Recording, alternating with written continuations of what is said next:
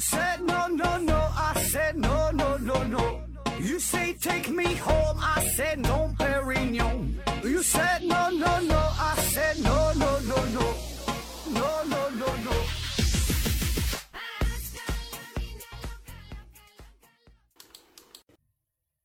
拼命探索，不计后果。欢迎您收听《思考盒子》。呃，咱还是先上硬广啊，听节目送奖品。奖品呢，一个是大家学公司提供的五大箱子台灯，还有一个呢是大家学公司提供的一份价值五百元的网络学习课程，还有一个呢是质检公司提供的五份尿液检测试纸。欢迎大家积极参与抽奖活动。呃，那咱们继续这个科幻法则系列哈。今天要聊的呢是黑暗森林法则啊，这个大伙儿就太熟悉了，对吧？一定都听过。说这个宇宙就像是一座黑暗森林一样，每个文明都是一个带枪的猎人。然后呢，大家呢在这个黑暗的森林当中行走。呃，你要做的就是尽量避免暴露出自己的位置。你一旦暴露目标，被别的文明发现了，结果呢自然就会被干掉啊！这就叫黑暗森林法则。那咱们听说黑暗森林法则，呃，一定呢都是因为前几年非常火的一部小说嘛，《三体》，对吧？那火到什么程度啊？据说当年美国总统还是奥巴马的时候，这这这个奥巴马就非常喜欢《三体》啊，动用官方关系向这个刘慈欣催稿啊，就想第一时间看到这个小说。那《三体》的第二部，它的名字就叫做《黑暗森林》，讲的就是说这个地球人啊、三体人还有这个歌者文明之间的这种斗争。那么其中核心的焦点就是说，咱地球人咱最弱，对吧？咱也打不过那么高级的文明，但是呢，咱可以抓住一个把柄啊，就是你三体人哈，你你你想干死我啊，我就暴露暴露你的坐标，对吧？我暴露坐标总可以吧？我向太空当中、宇宙当中发一个信号，最后咱们鱼死网破，对吧？你坐标一暴露，你三体人也会被更高级的文明给消灭掉。那么这个事儿故事哈就非常吸引人嘛，所以这个黑暗森林法则这个概念也是随着三体小说的火爆被大伙儿所熟知。然后呢，也是引发了很多的的讨论哈，非常热闹哈。咱今天呢，就具体聊聊这个事儿。那这事儿咱从哪说起？嗯，很久很久以前哈，一九五零年，著名的物理学家费米提出了这样一个看似简单，实际上呢又非常深刻的一个问题啊，就一句话：他们在哪儿？啊，就这么简单的一句话，被后人称为费米悖论。那么这里边的他们指的呢，就是外星人啊，或者说是宇宙当中的其他文明啊，他们在哪？那为啥叫悖论？就是说这个事儿吧，怎么解释好像都有道理，但是怎么解释呢，又解释不清楚啊，非常矛盾。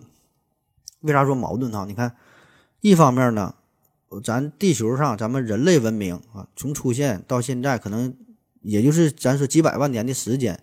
那现在呢，我们已经达到了能够登陆月球的能力啊，咱能够发射探测器发射信号，把它送到太阳系以外。那如果按照这样的速度，也许在不久的将来，咱走出太阳系，咱走出人和系，哈，似乎呢也不成问题啊。当然，这个不久的将来可能是几万年，甚至说是几百万年、几千万年，哈。但是对于宇宙来说呢，这个时间跨度呢，它也不叫事儿啊。宇宇宙从产生到现在，呃，据据推测哈，咱说有一百三十七亿年的时间啊。所以说，这个时间跟于宇宙的生命来说是非常短暂，而且呢，在宇宙当中呢，有太多太多的星球了啊，多到超出咱们的想象。所以呢，如此说来。空间上、时间上都有这么多的可能性，对吧？所以这个咱地球文明它不可能是孤独的存在，咱地球文明可能是非常非常落后的，甚至是不知道落后哪里去了。按理说呢，应该是外星人满天飞，这才对。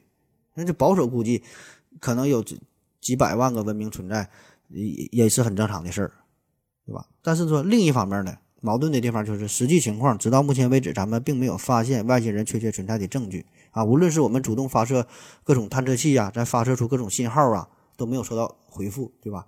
咱还利用各种高科技的接收设备，企图去探索外星人给咱发射的信息，但是呢，也没能成功。那虽然在民间有各种各样阴谋论式的这种猜测，呃，又说美国人抓到了外星人，呃，又又说这个事儿 NASA 故意隐隐瞒事实等等嘛，但是呢，目前最主流的思想仍然还是认为咱们人类是宇宙当中唯一的智慧生命。啊，还没有发现别的，对吧？那所以这就产生了矛盾。你有没有外星人？那有，他到底在哪儿呢？对吧？按理说它应该有，咱就找不着啊。那么费米费米论费米悖论这事儿，他怎么去解释啊？现在有很多种的理论去解释它。呃，咱之前也专门做过费米悖论这个专题啊，你可以回听一下。而且呢，前几年呃，汪杰老师在绍兴举办了一次科学声音线下活动哈，我有幸也是参加了这个活动，然后讲的也是费米悖论啊。那么对于费米悖论的解释，其实无非呢就是两大方面哈，咱再简单回顾一下。一个呢就是说确实没有外星人啊，为啥没有？又有很多种的可能性啊，比如说宇宙当中只有咱人类，就是因为咱地球的环境非常特殊、非常优越，才能孕育出生命，叫地球艺术假说啊，非常奇异、非常特殊，别的星球不行，对吧？再再再比如说，还有这个呃大过滤器理论，就是说。有很多文明，它没能突破这个过滤器啊。虽然有文明存在，但是它没能没能发展到更高的等级啊。或者说，就是咱们这个咱现在存在了，可能以前有外星人，但是后来呢又消失了。可能咱们这个人类消失以后，又出现了其他的文明啊。就是没有两个文明同时存在哈，也有可能性啊。那么第二大方面的解释就是，确实有外星人啊，有外星人存在，现在就存在。但是呢，由于种种原因，咱没能发现外星人。那比如说，人外星人比咱们高级的太多太多了，他不愿意跟咱们联系啊，没没没有意义。你会跟一个蚂蚁主动去交流唠嗑吗？你那不愿意，对吧？或者说，他也想跟想跟咱们联系，但是呢，由于文明差异太大啊，没法进行交流啊。就他说话咱也看不懂，给咱发射的信号咱也不明白。或者说，咱们可能只是外星人的一个小宠物而已。那这个地球可能只是。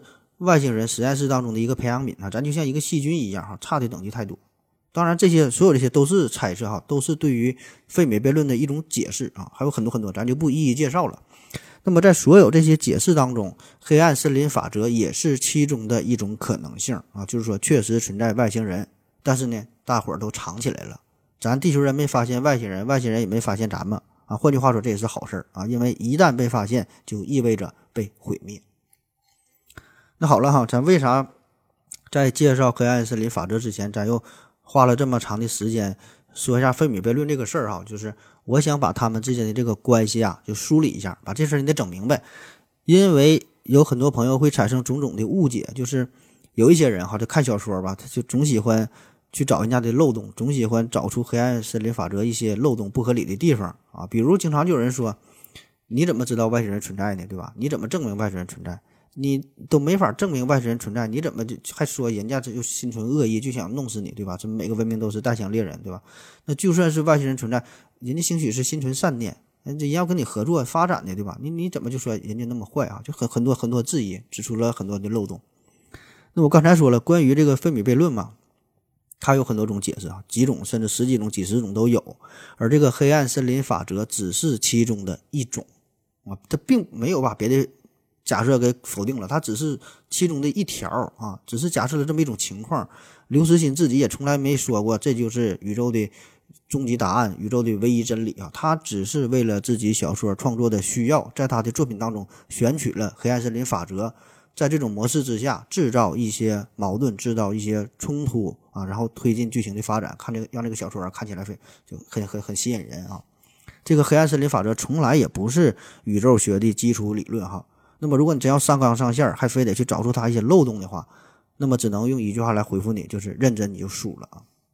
而且呢，就算刘慈欣自己他也在小说当中人就说过，你看看原文，他已经说了，这个黑暗森林法则只不过是宇宙当中的一小部分哈，并不是全貌，只是因为人类太过渺小，才以为黑暗森林法则是宇宙的一切，是生命的一切。那么，真正的宇宙战争，可能人类从来都没有。见识过啊，你你看着也许你也看不懂，就像超新星爆炸，可能人家就是俩人打架，你也看不懂。那么这个黑暗森林只不过是人类这种低级文明通过非常有限的观测哈得到的一个，也许只是在局部上算是正确的一个规律这就像说，对于这个宏观低速的物理世界来说哈，你可以利用这个牛顿定律哈来解决一些运动上的问题啊，你也不用相对论啊，但是呢。你不能说这个，因为牛顿定律它不够普适，你说牛顿定律就是错的啊，它只是有自己的适用范围哈。同时呢，你也不能用牛顿定律去解决接近光速的这些运动的问题。所以说，我们只是在一个非常狭小的、非常有限的范围内去讨论黑暗森林法则啊。那好了，算咱说了这么多哈，就是咱表明一下，就是今天咱这个节目绝不绝对不是说。是一个批判大会哈，绝对不是想要找出黑暗森林法则的漏洞啊、缺陷呐，这毫无意义啊。就咱们要做的呢，就是以这个黑暗森林法则，呃，作为一个话题，作为一个中心，然后谈一谈呢与之相关的呃宇宙学上的一些假设呀、一些理论呐，谈一谈各种可能性啊，然后呢，以及给咱们带来的一些思考啊，我觉得这个才是比较有意义的啊。那今天的内容呢，分为六大主题哈，这六大主题呢都是黑暗森林法则能够成立的一些必要条件啊，或者说是一些假设啊。然后呢，咱分别说一说啊。第一条呢，第一大主题啊，是宇呃文明要足够多，宇宙要足够大啊，这样这个黑暗森林法则才能才能成立啊。呃，经常举的例子就是《绝地求生》这个游戏哈，大伙儿都玩过对吧？很多的玩家随机的分布在不同的地点啊，然然后呢，大伙儿呢。为了生存嘛，互相斗争。但是这个游戏和呃黑暗森林法则略有不同的就是，咱这个宇宙的时空分布啊，它是无限的，对吧？它宇宙并没有独圈，它不会一点点的缩小。整个这个宇宙游戏的时长呢也是无限的，但是道理差不多，对吧？就大伙儿呢，玩家得隐藏好自己，你暴露出来被别人发现了，瞬间的就被秒杀掉了啊。那么如果文明要是不是足够多，假设宇宙当中只有两三个文明存在的话，大家呢似乎就没有必要非得争的你死我活，对吧？那想象一下哈，比如说在一个孤岛上，只有你和冰冰两个人，那么那你你这两种就代表两个文明嘛？那你俩是互相决斗呢，还是互相帮助呢？那我想更大的可能性一定是互相帮助，对吧？结成一个联盟啊，然后追求更大生存的希望，给彼此带来快乐，同时呢去探索更广阔的空间，勇敢的活下去啊，甚至是繁衍下一代，对吧？这个是更大的可能性。所以说这个文明要足够多，然后才能产生斗争。第二个呢，说这个空间要足够大，为啥空间足够大？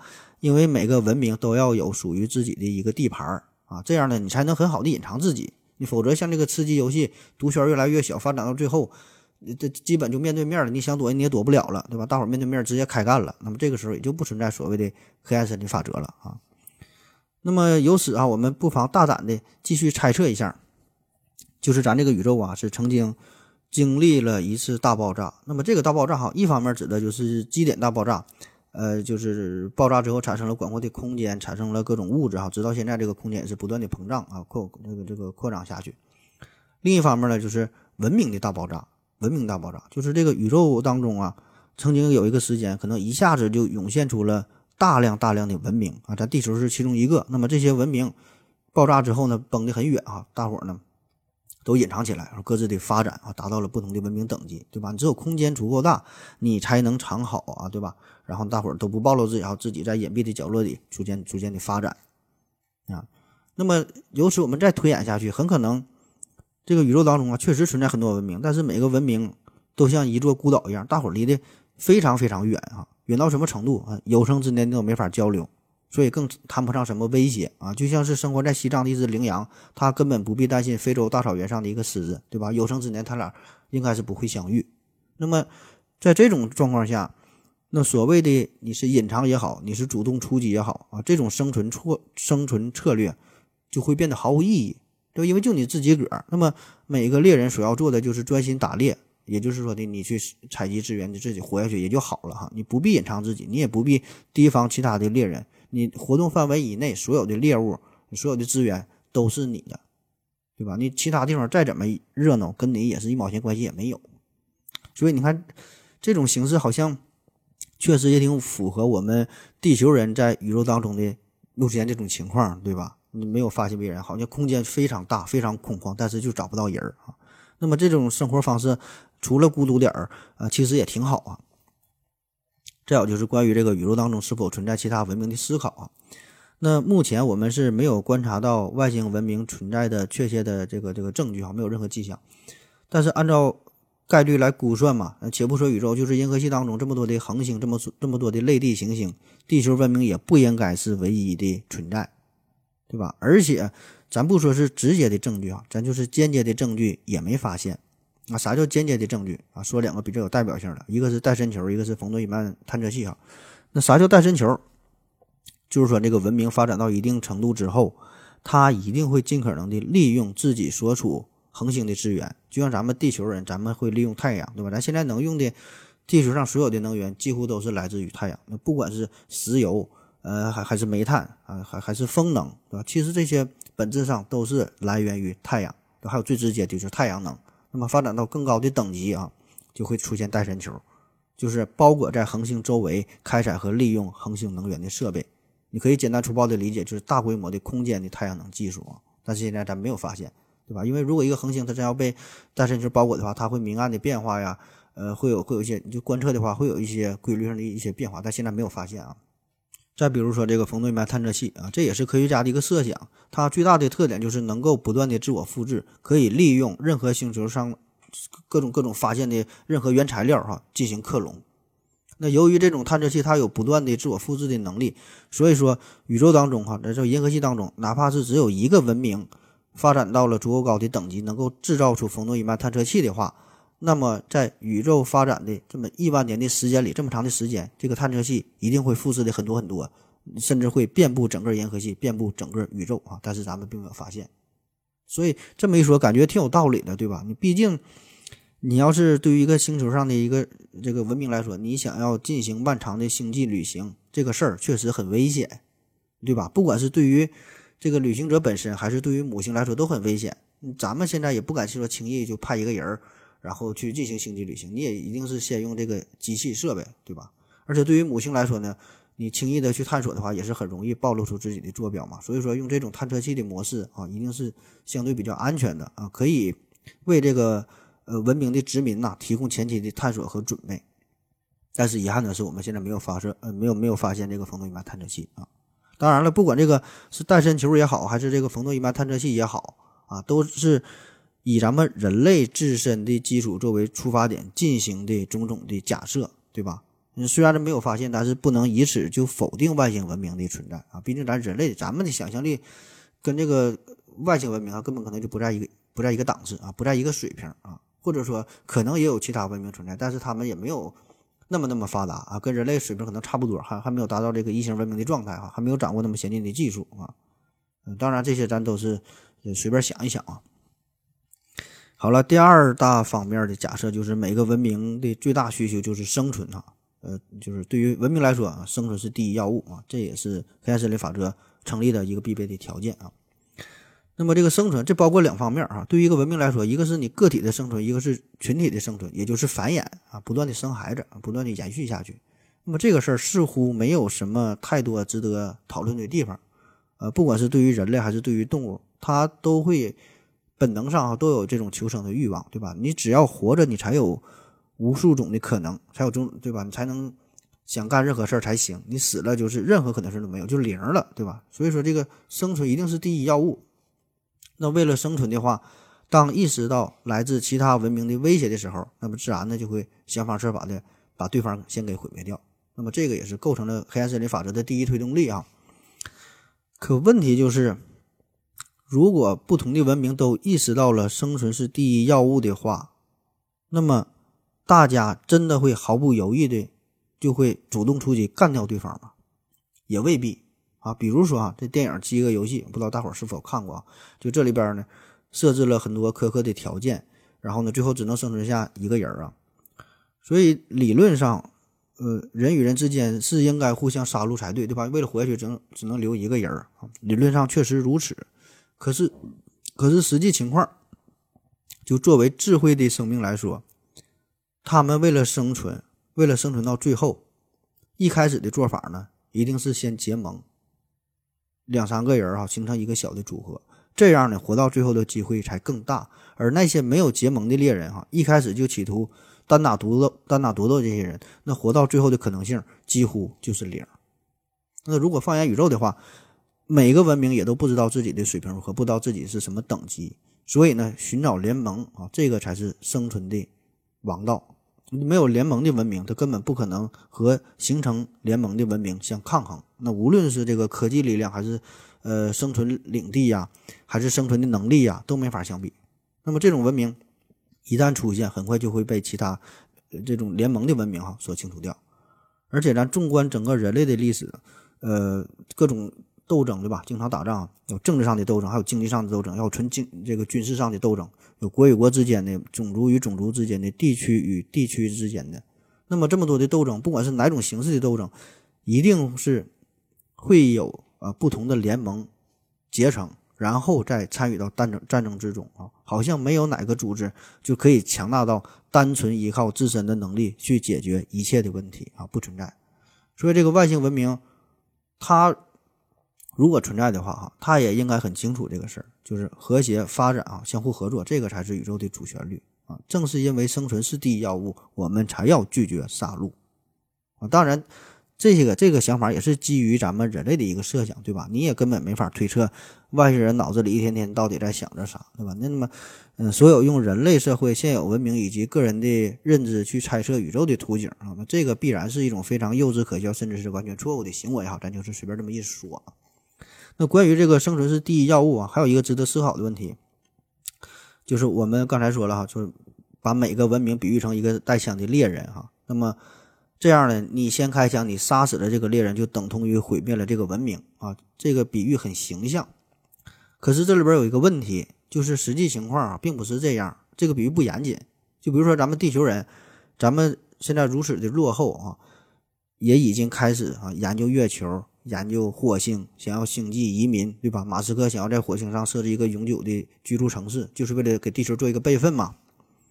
那么如此说来，比人类更高级的文明也一定会拥有很多处的房产啊，甚至是不只是局限于在一个行星系，甚至是跨恒星系的生存，有很多种文明是分散开的。那么这个就叫狡兔三窟嘛，对吧？所以，如果一个 A 文明啊，它在宇宙当中看到了 B 文明的一个航天器啊，或者是 B 文明的一个小分队啊，也许这个 A 文明可以轻易的把这个 B 文明的探测器呀这些小分队给干掉。但是结果是你并没有把 B 文明的全部给干掉，所以结果就是 A 文明你暴露了自己的坐标，这个是很危险的，对吧？你你在森林当中开了一枪，你保证暴露出自己，那么你很很很可能就会被别的文明干掉。而另一方面，这个时候人家 B 文明难道就不会过来报仇吗？对吧？你你你打了你打了人家探测，你不去挑衅吗？就很可能引发新的矛盾。那么再有一方面的思考就是。呃，生存真的是第一要务吗？哎，这个就问题的核心了哈，就生存啊这个事儿，生存还是还是死亡哈，这是一个问题啊。生存是不是第一要务呢？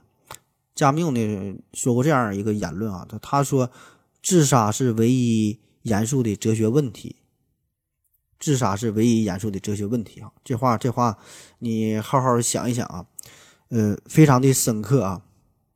当然，对于这句话也有。呃，很多种不同的理解吧，啊，这这句话不是说倡导大家去自杀哈，只是说呢，让我们更加深刻的思考一下这个生存和死亡这个关系啊，思考一下人类存在的意义，思考一下我们这个文明存在的意义，思考一下在宇宙当中，我们每一个人，我们整个人类哈，到底为什么会存在啊？如何活下去啊？这是值得思考的。那么，为啥你看每年都有很多人选择死亡哈？很多人就不理解，你说你自杀，你你这个事儿。那得需要多大的勇气，对吧？你都敢死，你咋还怕活呢？对吧？还有什么事儿比死亡更恐怖吗？啊，其实这并不是说谁比谁更恐怖的事儿。很多时候，选择自杀的人，他并不是对死的向往，他也不是对于生的恐惧啊，只是他在思考加缪的这个问题的时候，久久找不到答案，所以呢，选择了死亡。所以呢，对于我们这个群体来说啊，生存是否真的就是第一要务？这个事儿啊，还真的就是。得好好研究一下啊！咱再换一个维度去思考啊。有一个诗歌嘛，说叫“生命诚可贵，爱情价更高。若为自由故，二者皆可抛。”你看，这这这里边也有答案了。起码爱情和自由，这就比生命更重要啊。那古龙也说过，每个人都有一样比自己命更要紧的东西啊。酒鬼眼中的酒，色鬼眼中的美人，赌鬼眼中的赌局，都是如此。那也就是说，对于纯生物层面的。这个生命个体来说，生存确实是第一要务啊，就是纯生物的程度。但是呢，发展到了社会层面，这就不一样了。那么，一个文明一定会有着更高的追求。那么，这种追求，咱很难去定义它到底在追求着什么。但是很多时候呢，我们就会觉得有一些东西比我们的生命还要重要。那人之所以为人，正是因为他并不像动物那样就把自己的生命看得重于一切啊。而这些呢，正是。文明最基本的特征，正是人和动物的本质区别啊。当然了哈，上面这些我也是瞎说的。上面这些说法呢，也并不能对“生命是第一要务”这个说法构成一个直接的威胁啊。因为刚刚说的这个种种的情况吧，这里边说的哈，不知道你是否发现了，就是对于一个都是对于个体来说，就是每一个人，就是酒鬼啊，这是一个人；色鬼，这是一个人啊；这个赌鬼，他都是对于个体来说，就是我们。经常可以看到那种啊舍己为人的例子，救人嘛，对吧？有一些是为了爱情，有一些是为了祖国，有了有的是为了这个人类呃更伟大的事业，可以选择放弃自己的生命。但注意，这些都是个体啊。如果推广到整个文明来说，至少咱在地球文明上好像还没有看到过哪个文明绝大多数的人主动去选择同时死去哈，同时去自杀，集体性的好像很少啊，对吧？或者是几乎是没有。那即使他们愿意这么去做的话，有有有一大部分人愿意这么去做的话，归根结底还是为了一个更大的文明的群体的延续，也就是说，还是是少数人的死去，想要换取更多数人的存活，对吧？所以还是逃不出生存是第一要务这个说法啊。这话都让我说了，嗯，就如果我们的思考就还是局限在人类社会这个层面的话，这个档次就比较低啊。如果你要上升到宇宙学的这个尺度啊。呃，文明的存在必然一个前提就是生命的存在，对吧？你得活着啊，这个是最最基本的条件。它《三三体》当中有这么一句话嘛，他说：“失去人性，失去很多；失去兽性，就失去了一切啊。”啥意思？就这个兽性是构成了构成人的一个硬件的条件，人性呢是构成人的一个软件的系统。就是兽性是生存的本能，是人类天生的内在的求生的欲望，而这个人性呢是人类理性的方面。就是兽性决定了人类的基本生存能力，而这个人性这方面是决定了人这种群居动物发展为智慧生物以及更好的群居的生活。这个兽性呢是生存的根本，而人性呢是建立在这上边的光辉啊。所以啊，你看这个问题，咱翻过来调过去的说啊，这个生存到底是不是第一要务啊？啊，好像也没有最终的结论啊。所以这这就是咱节目一个特点啊，就就就瞎说呗，带来一些小的思考。啊，好了，咱先休息一会儿。我要跟正南去尿尿。喝了口水，回来咱继续聊。嗯，第三个小方面哈，文明不断扩张，宇宙物质总量不变。就既然每个文明都要生存，而且还会不断的扩张，那么这呢就需要更多的资源。而这个宇宙的物质总量呢又是不变的，那么这个争夺呢就会成为必然。这个呢也是构成了黑暗森林法则的又一根本推动力啊。当然了，不管是这个文明不断扩张也好，还是说这个宇宙物质总量不变也好，这个两个说法吧，哈，也都是非常值得推敲的，对吧？因为这个是人家选取的一个假设，哈，并不一定人说的就对啊。咱先说说这个文明扩张这事儿。那回顾整个人类的历史，的确哈，全球人口总数是在不断的增长，呃，会需要更多的资源。但是呢，作为一个智慧的生命群体来说呢，我们会有意的进行人口数量的控制。比如说哈，咱咱实施的这个计划生育政策啊，原来是只生一个娃，到现在呢又放开了放开了二孩的政策，这个就是根据咱们国家这个人口年龄的总数哈，各个年龄段的分布所占的比例啊，对人口进行呃一定的干预。而且纵观世界各国，往往还有这样一个趋势，就是越是发达的国家呀，它这个人口出生比例好像越低，对吧？人口好像是在不断的减少，而越穷它才越生。所以呢，对于一种超高级的文明来说，也许他们这个物种的规模并不是无限的扩张，对吧？而是维持在某一个稳定的水平上，甚至呢，可能还会略有衰减哈，这也不好说。这个生存呢，也许确实是第一要务，但是呢，没有必要生那么那么多的孩子，对吧？嗯，能够保证一个物种的延续啊，足够了，对吧？这就好比对于咱地球来说。也许咱可以维持在三十亿或者是五十亿的人口，非常平衡的发展，那就挺好。那没有必要非得再接续往上升到一百亿、二百亿，然后地球装不下了啊。那么这个人口增多对于文明本身，它似乎并没有什么很直接的促进的作用哈。当然，这有一个临界值，这个人太少也不行哈。这这咱就不细说了，这个可以参考之前说的，呃，有一集叫做塔斯马尼亚效应啊。正好还有一个事儿就是这个有一些文明。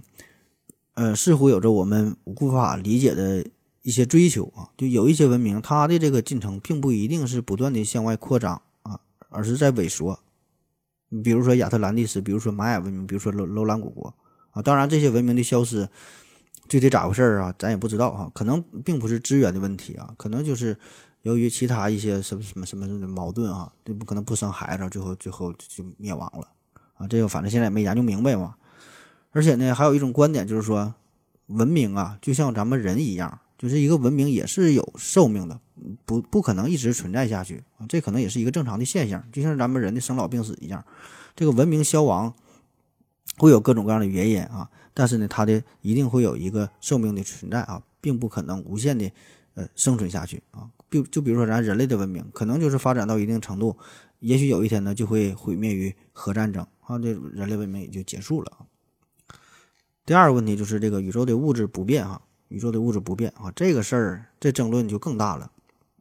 首先，这个宇宙的物质总量到底是不变，还是在增加，还是这个还是在减少？这个咱们并不知道啊。很可能我们所处的这个宇宙，并不是一个封闭的系统，也许每时每刻都有能量源源不断的从其他的宇宙注入进来，对吧？这样呢，可能才维持着咱们宇宙一个熵减的状态。所以呢，这个刘慈欣他只是选取了宇宙物质不变这个假设啊，而且就算是宇宙物质总量不变。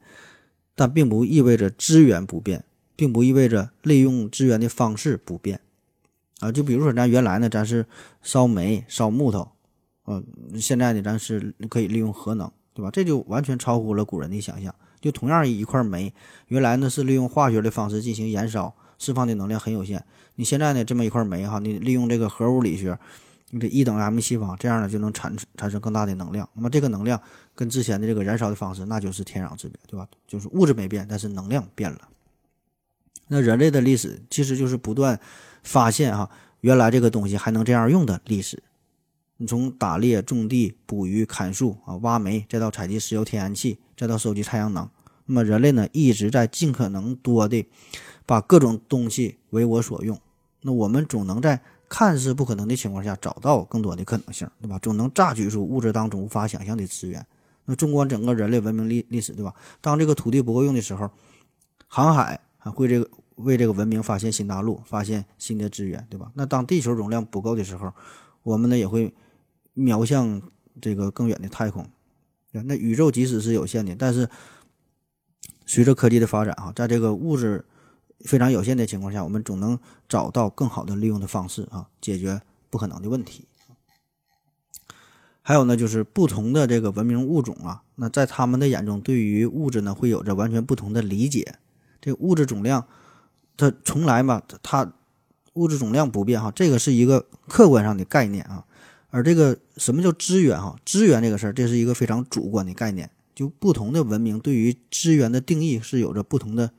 理解的啊，咱们可能觉得拉出的粑粑哈，这就没啥用了，算不上什么资源。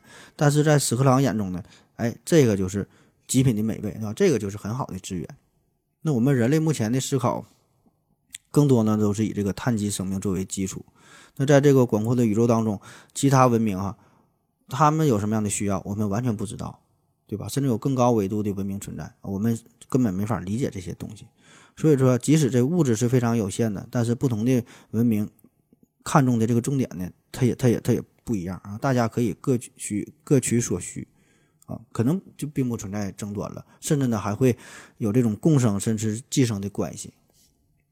而且回顾人人类这个文明的进程，在这个资源不足的时候，也许哈这个自相残杀呢是一种情况，但是呢这个并非是唯一的出路啊，也起码不是最好的解决的办法，对吧？我们需要的更多呢是科技上的进步，否则人类呢？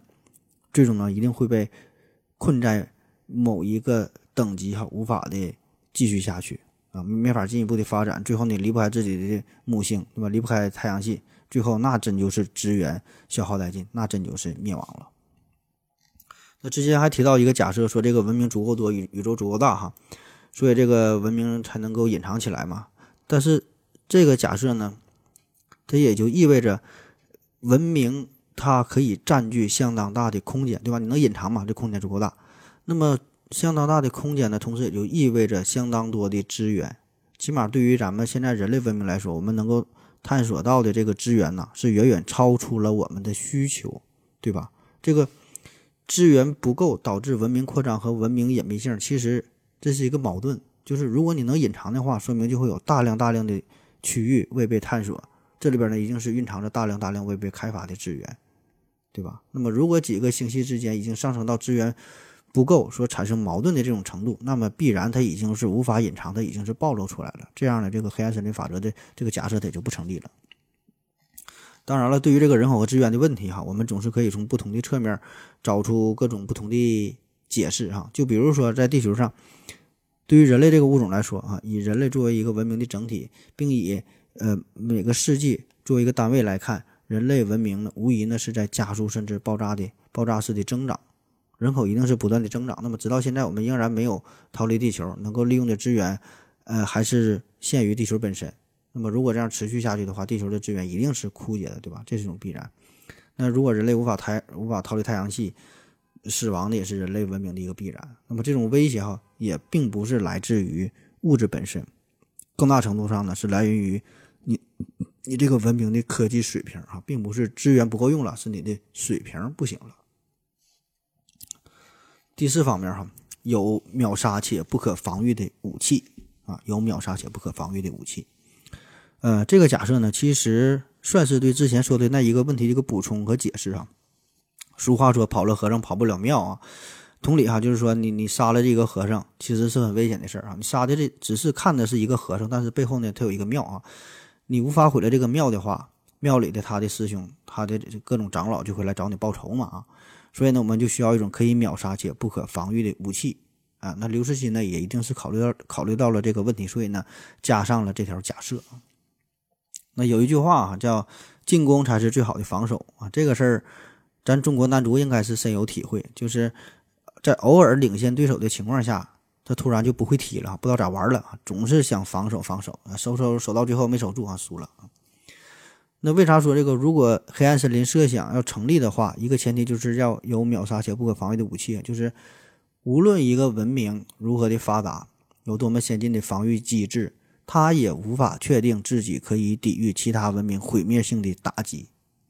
咱平时总说好叫没事不惹事儿，有事儿不怕事儿。那这句话放在宇宙当中，放在黑暗森林法则之下，这就不奏效了。因为盾的出现呢，它一定是晚于矛；防弹衣的出现呢，一定是晚于枪，对吧？一定是先有了进攻性的武器，然后才会有针对性的哈，对这个武器，嗯，研发出一个相应的防御性的武器。所以，对于一个文明来说，呃，也许它可以秉承着这个“人不犯我，我不犯人”的这种思想。可是呢，如果真的有其他文明想要来冒犯你的时候，往往呢是不给你任何喘息的机会啊！你的分这个防御机制是不奏效的啊，瞬间秒杀你，对吧？你没有任何招架的能力哈，这就叫秒杀不可且不可防御的武器。那想象一下，我们地球上这个情况呢，正是如此啊。目前呢，威力最大的啊，咱就是核武器嘛对吧，嗯。对于核武器，咱还没有一个非常有效的防御的办法，所以呢，怎么怎么去防防御这个核武器啊？只能是各个核大国之间互相威慑，才能使得地球不被毁灭。那《好汉歌》里边不这么唱吗？叫你有我有全都有啊？为啥要全都有啊？有的就是核武器，对吧？这样都有核武器，谁也不敢轻轻轻轻易用核武器。那放眼宇宙的话，可就不只是核武器了，反物质武器呀。真空零点能武器呀，超新星武器呀，基点这个炸弹爆炸武器呀，卫星黑洞武器呀，那那就是更是毁灭级别的，咱无法想象的。当然，这些东西可能是更多的是存在于小说当中啊，可是说不定哈，现实的宇宙当中，其他的高级文明真的就掌握了这些东西啊，所以说是秒杀你。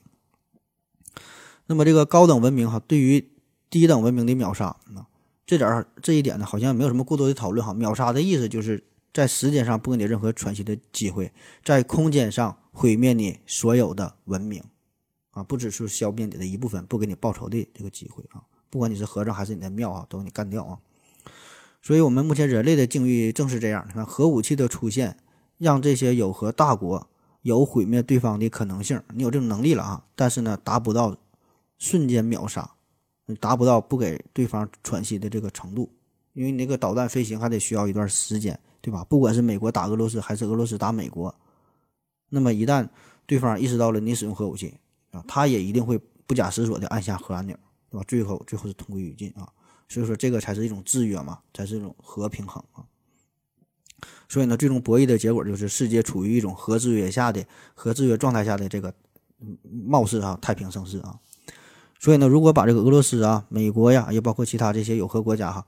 把地球上的不同国家看作是不同文明的话，那么大家之所以能够共存哈，正是因为还没有达到完全这种秒杀且不可防御的这个这个能力哈，秒秒杀的级别还不够啊。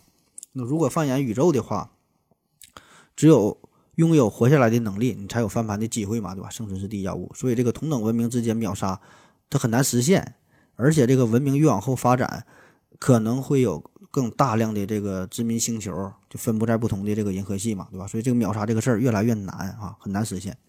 那么相互之间呢，也就有着这种互相威慑、制约的能力，就谁也不敢轻易动手啊。第五大方面是技术爆炸啊，技术爆炸，嗯，这也是这这个黑暗森林法则的一个核心了。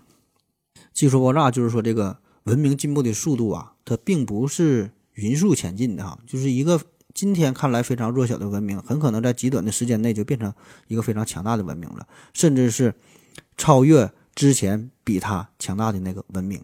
那么这一点，我们人类社会咱深有体会，对吧？就是，呃，当这个人类文明咱进入到了工业革命之后吧，就最近这个两三百年的时间，发生了非常巨大的技术上的飞跃。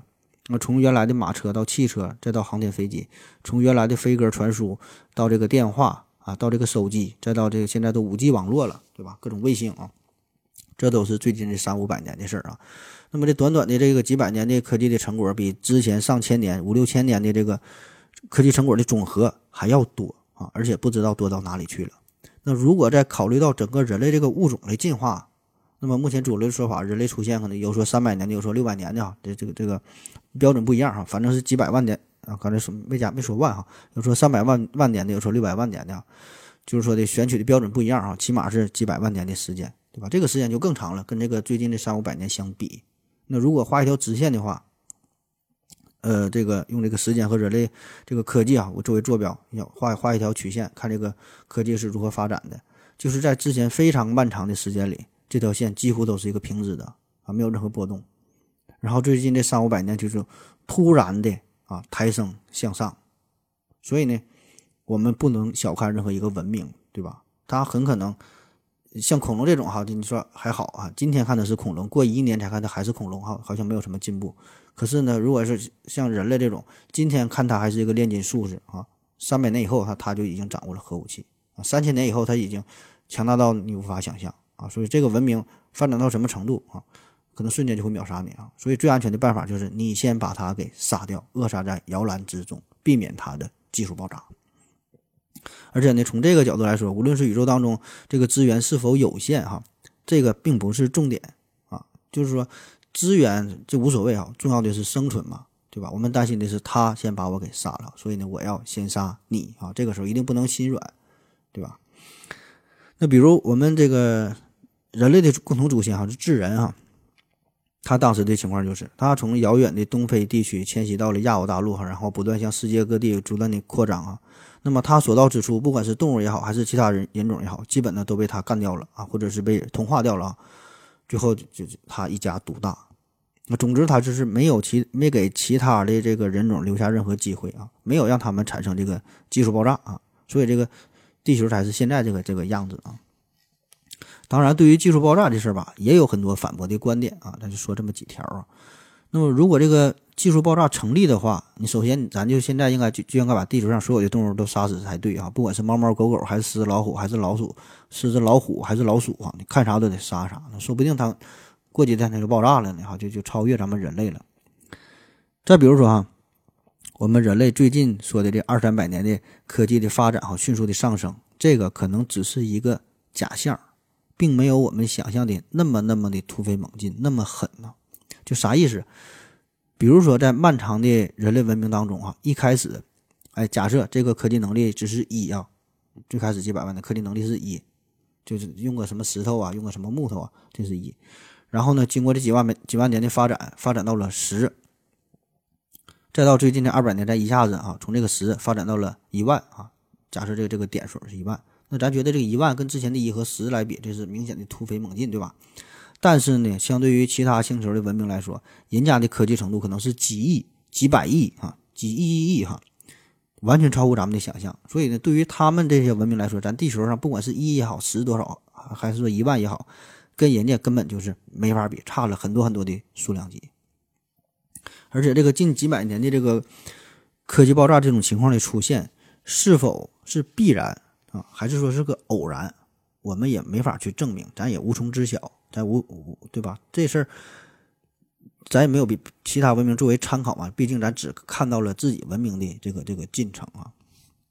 那对于这个技术爆炸，还有一个最核心的问题就是，这个这技术锁死啊，技术锁死，这个咱之前也是专门聊过的吧？技术锁死。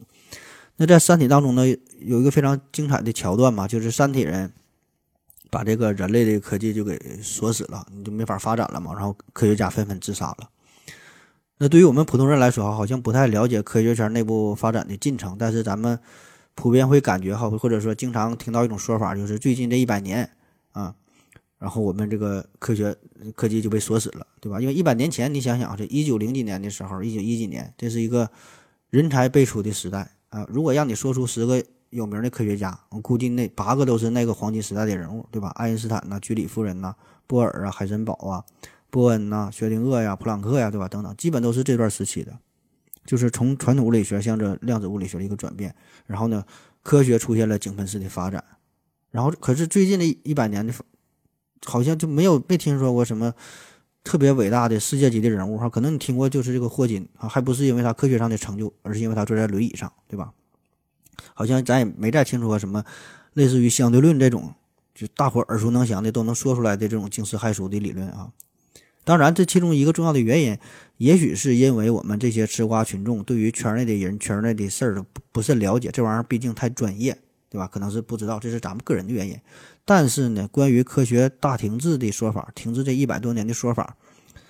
的确是得到了很多人的认可，甚至是圈内人士的认可哈，也有很多人专门对这个事儿进行了深入的研究。那现在所谓的各种高科技，准确的说法呢啊，只是高技术，就是技术上的创新，科学上的本身用的这个理论还是一百年前的理论啊。所以说，有很多人说嘛，这个现在科技已经被锁死了。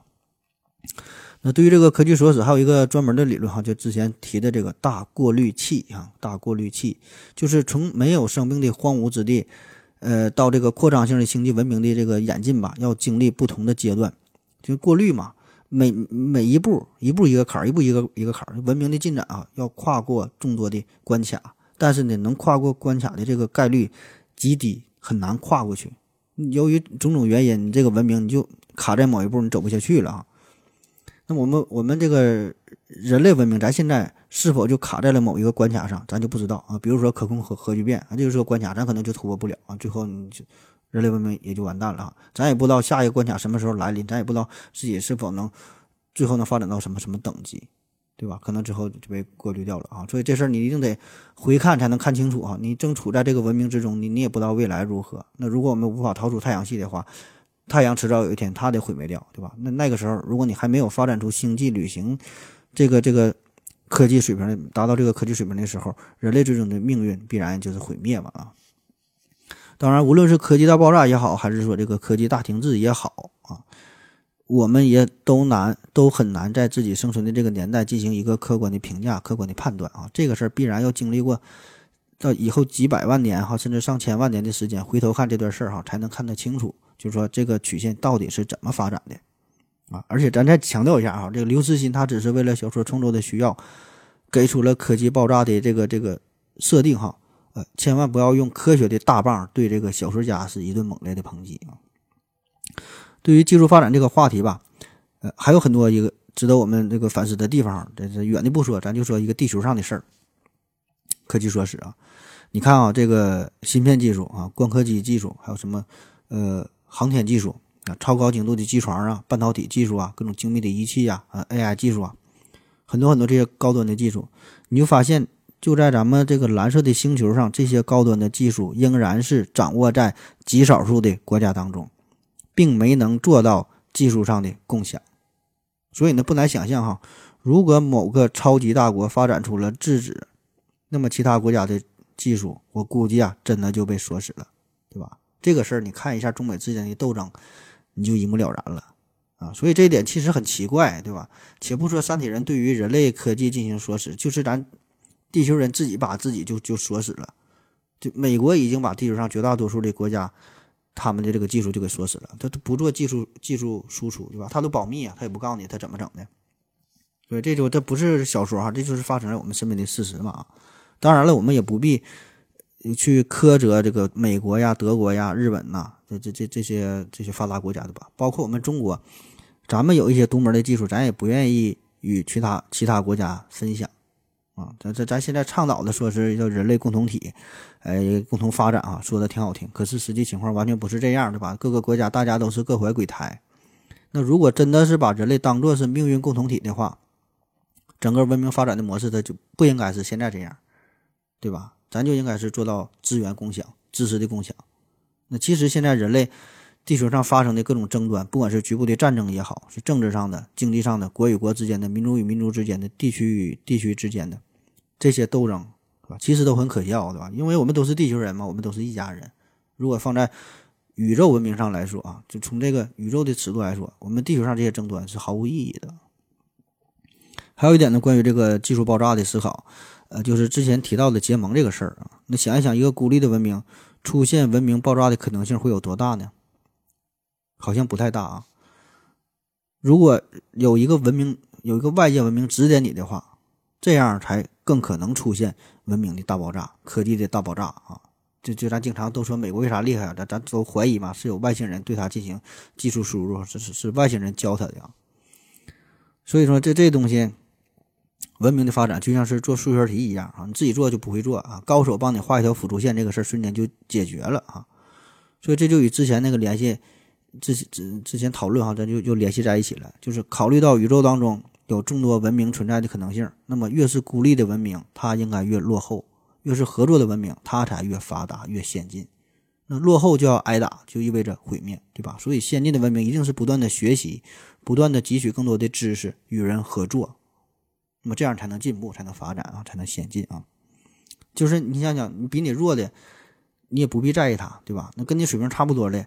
你也不会跟他拼得你死我活，对吧？如果斗争的话，你俩往往应该是两败俱伤才对。那么水平比你高的人，你想杀了他啊，你也杀不掉，反倒是人家想杀你，那是分分钟的事儿。所以呢，无论咋样，你这样一想啊，最终呢还是应该去抱着一个学习的态度，一个谦虚的态度，对吧？这样才对啊，这样你才能进步嘛。所以宇宙的法则它并不是无情的杀戮哈，而是通力的合作和资源共享。好了，咱们再休息一会儿。我要跟正南去尿尿，你要不要一起去啊？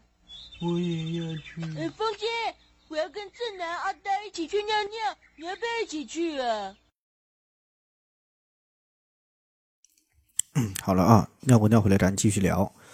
嗯，第六方面，文明之间差异链坚不可摧啊！差异链这个也是黑暗森林法则最核心的地方了，其实就是囚徒困境的一个宇宙版本啊。啥叫差异链？就是文明和文明之间互相的不信任，所以呢，彼此只好做出最坏的打算啊，把对方给干掉啊。为啥会不信任呢？一个重要的原因就是在宇宙级别啊，文明与文明之间这个这个沟通啊是存在障碍的，很大的障碍。因为在宇宙当中有一个光速的限制嘛，就没法超光速，所以呢，你这种交流就没法实时交流，很困难。咱平时一说光速。感觉这速度很快哈，每秒三十万公里，绕地球好几圈。可是呢，你这个光速放在宇宙尺度上，这个简直是太慢了。你想想，离咱们最近的这个恒星哈，巴人马座比邻星 B 啊，呃，距离地球是四点二二光年。那你这边说一句 “How are you” 啊，他回答一句 “Fine, thank you” 的油啊，这八年半就过去了啊。所以说，这个交流来说很困难，而且这种交流并不是因为咱们地球人。文文明等级低，咱水平差啊，受限制。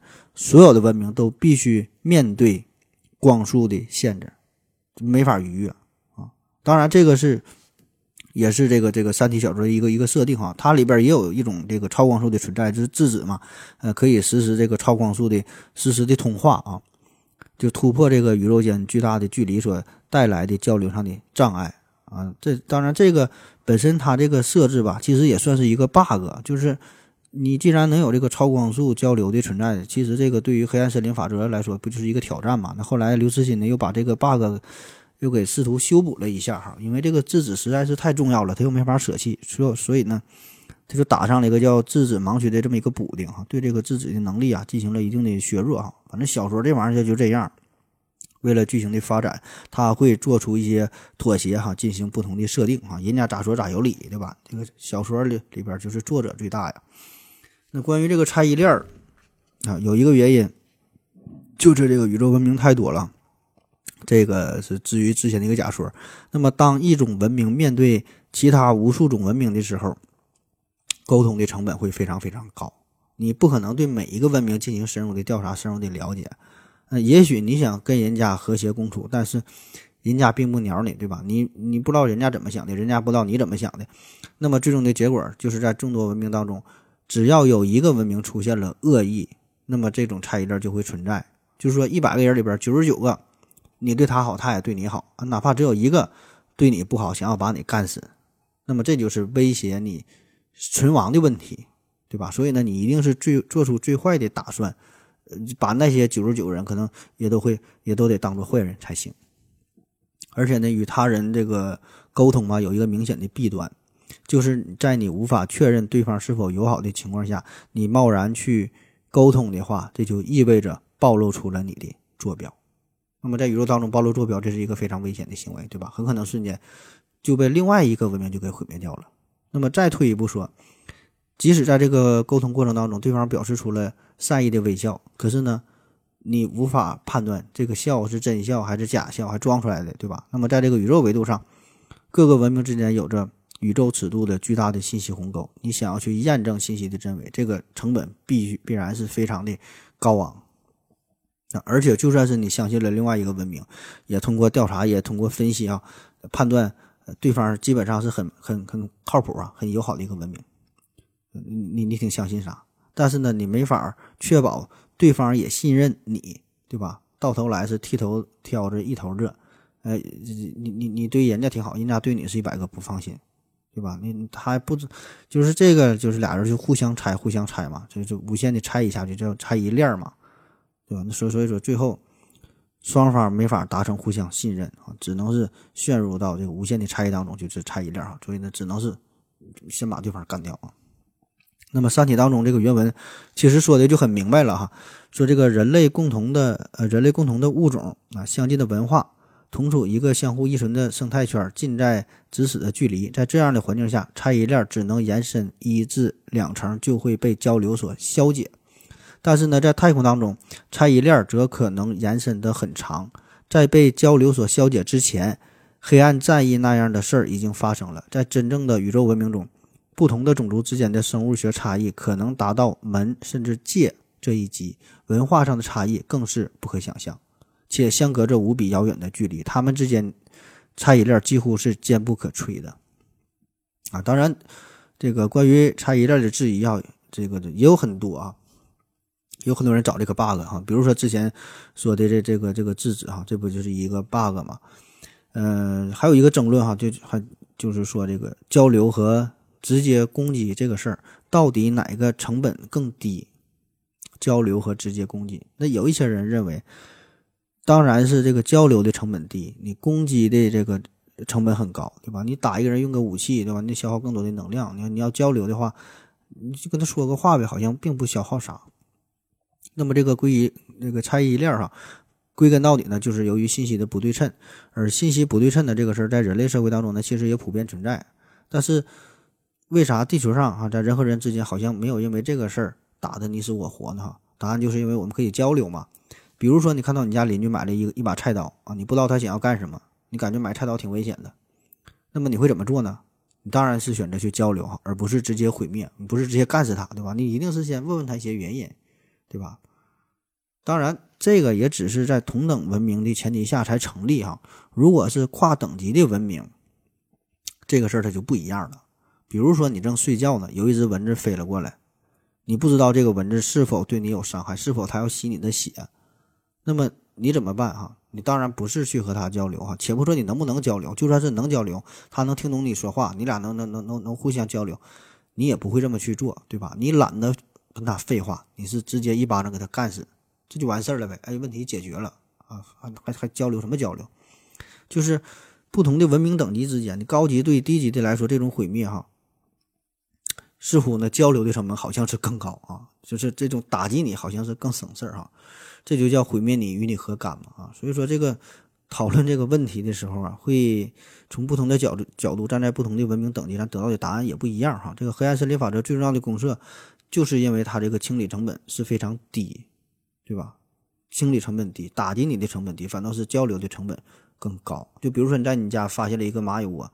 你也不知道这有没有用，对吧？你也不知道它是否对你会带来什么伤害。那你基本的做法就是先清理了再说，对吧？因为你这个清理的这个成本并不高哈，那直接拿铁锹直接就给它埋掉，就给它扔扔扔走就 OK 了啊，问题就解决了。那放在宇宙尺度更高级的文明，对于我们来说可能也是这样哈，跟还跟你交流什么交流啊？那文明和攻击的成本啊，还有一个呃。要点啊，就是这个时间成本啊，因为这个刚才说了有这个技术爆炸的可能性嘛，所以呢，这个时间就可以造就一个更强大的对手啊。比如说两个相距十光年的这么一这个文明，嗯，如果你要想毁灭的话，单程只需要十年，对吧？你发发射什么质子啊，什么什么二向箔打击完事儿了，十年解决问题了。那如果要是交流的话，你说一句，他再给你回复过来，这么一来一去。这么一交流，你不可能一句话就说清楚，对吧？说一来一去，可能几十年、上百年的时间就过去了，而这个时间就给对方提供了技术爆炸的可能性，对吧？最后导致的是说话之前你比人家厉害，你还挺牛的，唠来唠去哈，人家发展的比你牛了，人家就把你给毁灭了。所以说，这个茫茫宇宙当中哈，会存在着这种交流上的这这种可能，这这个带来的一些风险啊。所以呢，人家可能就直接选择毁灭你啊。还有就是基于这个安全性的考量，呃，有人质疑说嘛，说的你攻击了别人，你也会暴露了自己的位置，是吧？这不很危险吗？对吧？其实呢，也并不是这样。对于更高级的文明来说，他完全可以先派一个远征军在任意的地方去攻击你，并不是从这个母星球呃发射出武器啊。这就像黑客一样，黑客他不会用自己的电脑去直接实施攻击，他一定是先找到一些肉鸡啊作为跳板。对吧？这样他不会暴露出自己的位置哈。那么反倒是在这个不断的交流过程当中，才会显得很危险，对吧？你这个舰队的运行的轨迹呀，呃，通讯的这些痕迹呀，那么对于更高级的文明来说，你在不断的交流过程中，你才是很容易暴露目标的。还有另一方另一方面思考，就是关于这个博弈论哈。嗯，博弈论这事儿，博弈论它本身是有一个大的前提，就是参与博弈的人呐，都是足够的理性啊，足够的出名啊。这个当然是一种假设了，对吧？因为在现实当中呢，并不是每个人都足够的出名，所以呢，这个博弈论的这个结果，就是理论上的和现实呢，可能也不太一样哈。咱看见这么一个例子，说在一个班级里边。老师呢要求每个学生啊都在自己的纸上写一个数啊，从零到一百之间选一个数啊，谁也不告诉别人哈，自己写在纸纸条上。写完之后呢，把这纸条交上去，老师打开这个数，然后求出这些数的平均值啊，你有写一百的哈，有写五十的，有写八十的啊，他写不同数啊，算一个平均数。然后呢，看看谁写的这个数最接近大家的所有人的这个平均数，谁就算胜利。那大伙儿你想想，如果是你的话，你会写多少呢？啊，这就是一个非常经典的博弈论的问题啊。那如果大家都足够出名的话，最后的结果呢，一定是大伙儿都写的是零啊。具体推导的过程这就不说了，你一想的话，估计你能想明白啊。如果你要想不明白啊，也很好。那正这个正是这个问题的关键，就是有的人他想不明白，对吧？有的人。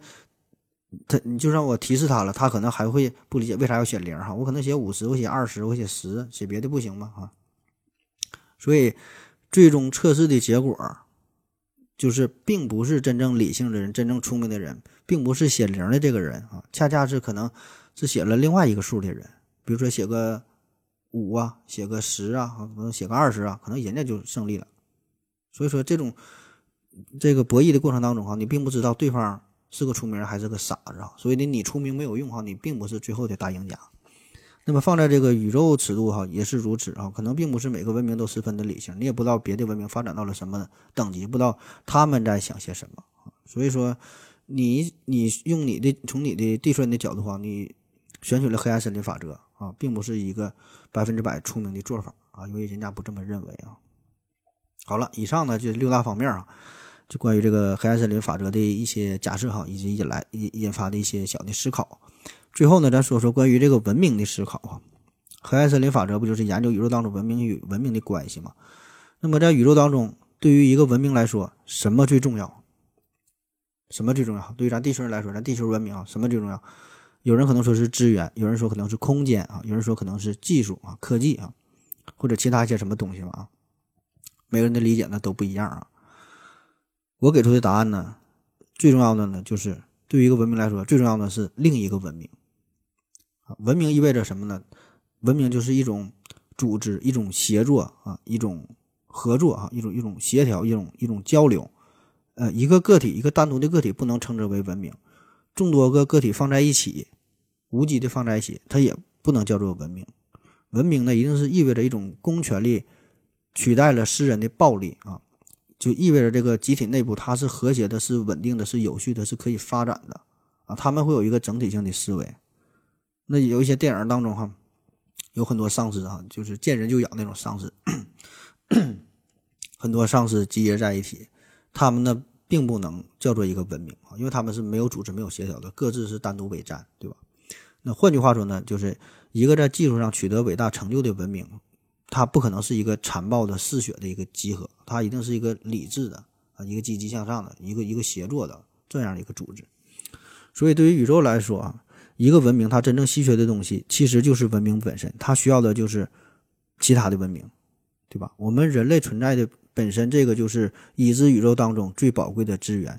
如果没有文明，没有我们人类的话，起码就我们目前有说的，就有我们人类这一个文明存在不到。如果我们不存在的话，那这些日月星辰绚丽的宇宙似乎呢就没有任何存在的意义啊！当然，这是从我们人类的角度出发啊，这个这太太太这个自以为是了哈，把把把自己看的太重要了。嗯，所以吧，就是如果真的咱说有其他文明存在的话，哈，他们翻山越岭，跨了几个星系，啊，发现了我们地球，那他们会做什么呢？我觉得呢，当然是先要保护起来哈。如果有能力的话，一定是把我们先保护起来，不管是想观察也好，想研究也好，还是后续合作也好，总之呢，不大可能看到咱们就给咱们屠杀掉了啊。那就像我们在某个孤岛上现在发现了恐龙，感觉它很危险，但是呢，我们依然是先要把它保护起来，然后进行研究，对吧？当个宝贝一样，对吧？所以呢，正是基于这种思想，咱们才会去探索更加广阔的宇宙。咱还主动的发射了不少的探测器哈，比如说有代表性的旅行者一号、旅行者二号啊，主动向其他文明展示地球的位置啊，就想跟他们进行交流，叫给岁月以文明，不要给文明以岁月啊。当然，这种说法，这这这个以上这说法也只是我个人的观点哈，咱真就不知道外星人怎么想的，可能人家就就给你就给你想给你干掉哈。所以这个霍金呢是经常提示咱们。不要回答哈，不要跟别人联系嘛。当然，现在这事儿人类你想后悔你也来不及了啊，已经发射出去了啊，这上面还写着地球坐标啊，你后悔也不赶趟了啊。反正这个黑暗森林法则吧，这个东西咱说它归根到底呢，还只是一个科幻小说当中的一个假设哈，咱也不必过分的去解读啊。你看看小说看个热闹也就 OK 了啊。那有一些人就是小说现实分不清楚，把这个黑暗森林法则当成是宇宙的真理啊。有一些人呢。呃，这是走到了另外一个极端啊，就是对这个黑暗森林法则，对这个小说进行各种的批判啊，找到了一百多个漏洞啊，就总觉得这样才能显示出自己的水平，自己比别人高。那么对于这两种人，嗯，我觉得咱也不用过多的去和他争论吧，对吧？这每个人的出发点、每个想法也不一样哈，自己快乐那就好。最后呢，是一个小的彩蛋哈，也算不上彩蛋，就是从网上找到了一段。呃，对于刘慈欣的一个采访啊，就是关于这个《三体》和这个黑暗森林法则这个事儿哈，呃，我就不放录音了，我就直接给你念出来吧。我毕竟我这个声音还是挺有魔力的啊。这个记者就问说：“你的世界观、宇宙观是什么？《三体》那个充满菜一链黑暗森林的宇宙是你心中最真实的宇宙吗？”然后刘慈欣回答说。首先，我是个乐观主义者，我的其他小说都是佐证。我不相信黑暗森林法则存在下的宇宙是真实的宇宙。其次，科幻文学是一种可能性的文学，它把不同的可能性排列出来供读者欣赏。但是，哪种可能性是真实的宇宙，这个不是科幻小说的任务啊，这个要靠科学去研究去了解。而《三体》只是列出了最糟糕的这个宇宙。然后记者又问：这个最糟的宇宙，呃，是基于人性？丑恶黑暗面而创作的吗？刘慈欣回答说呢，不是啊，黑暗森林呢是这样创作出来的。我先提出一个基本的设定，然后根据这个设定啊，一步一步的去推导。这个推导的逻辑不是科学上的，而是文学上的。如果推导出来的故事没有吸引力，那我就放弃。但是这个故事我推导到最后啊，是这个黑暗森林法则。我我发现这个法则在这个法则之下，故事有很多资源可以写，写出来会很震撼。而且呢，我告诉大家，科幻小说，科幻小说预测了现呃预测不了现实，它只是列出了种种的可能性。具体到《三体》，如果宇宙间存在生命，这些生命的存在有多种的可能性，那么这些可能性大致分为三类：一类是最好的可能性，一类呢是不好不坏，第三类呢就是最糟最差的这种。那么在第一类，宇宙的生命得到了充分的尊重，宇宙有统一的很高的道德法则。我的朝闻道乡村教师说的就是这类宇宙。第二类和地球差不多，人类人与人之间，文明与文明之间有仇恨，也有友爱啊，有相互帮帮助，也有相有相互的斗争。而最糟糕的宇宙呢，就是零和宇宙啊，零道德的宇宙啊，生存竞争统治了一切。然后这个记者又问说：“可是你写出来的很多读者都信了呀？”啊，刘慈欣说，这种误解源于科幻文学在我国，呃还不成熟。呃，《三体二：黑暗森林》一本出版后，我每天大量阅读美国各个媒体的评论，没有一个人认为黑暗森林是真实的。我们国家的读者呢，并不了解科幻文学的本质。而这个美国作为一个科幻文学发展已经发展的一个世纪的国家，读者们很成熟，他们知道这只是小说的一个情节，只是一种可能性而已。把科幻文学当真，那不是正确阅读科幻小说的方法。黑暗森林法则并不是一个科学概念，只是我在作品当中的一个设定，或者说是一种可能性。而宇宙中更多的可能性是无限多的。呃，比如说一种极端的可能，宇宙中只有地球，地球上有生命，所以不必把它当做定律啊。科学家、科学作、科幻作家的任务就是把各种可能写出来，让读者有更广阔的视野啊。这个。这个采访很长啊，这个网上有原文，大伙儿有兴趣的可以看一下啊。反正今天的内容就是这样的，感谢您的收听，谢谢大家，再见。散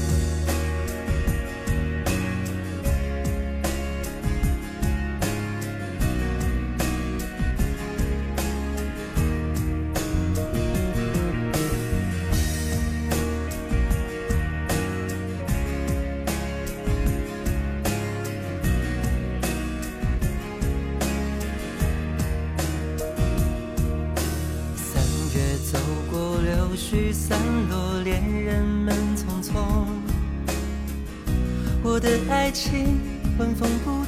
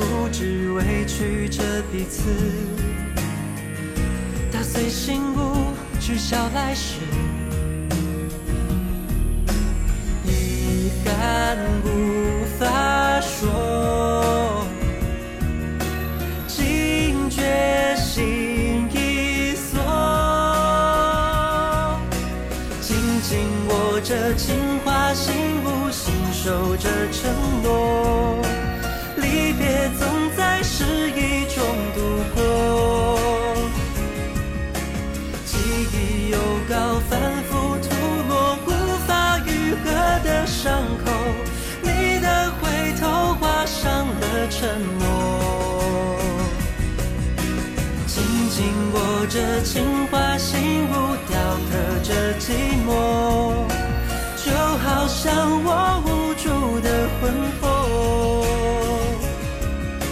纠缠过往不断，身上摔碎，谁也带不走你我一场唤不醒的梦。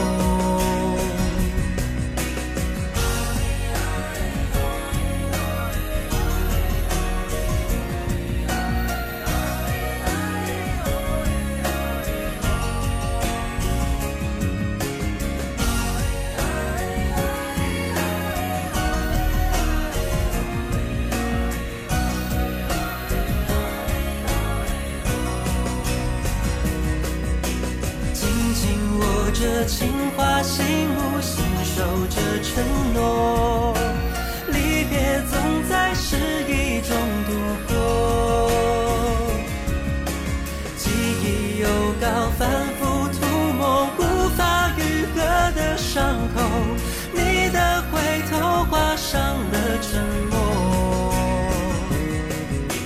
紧紧握着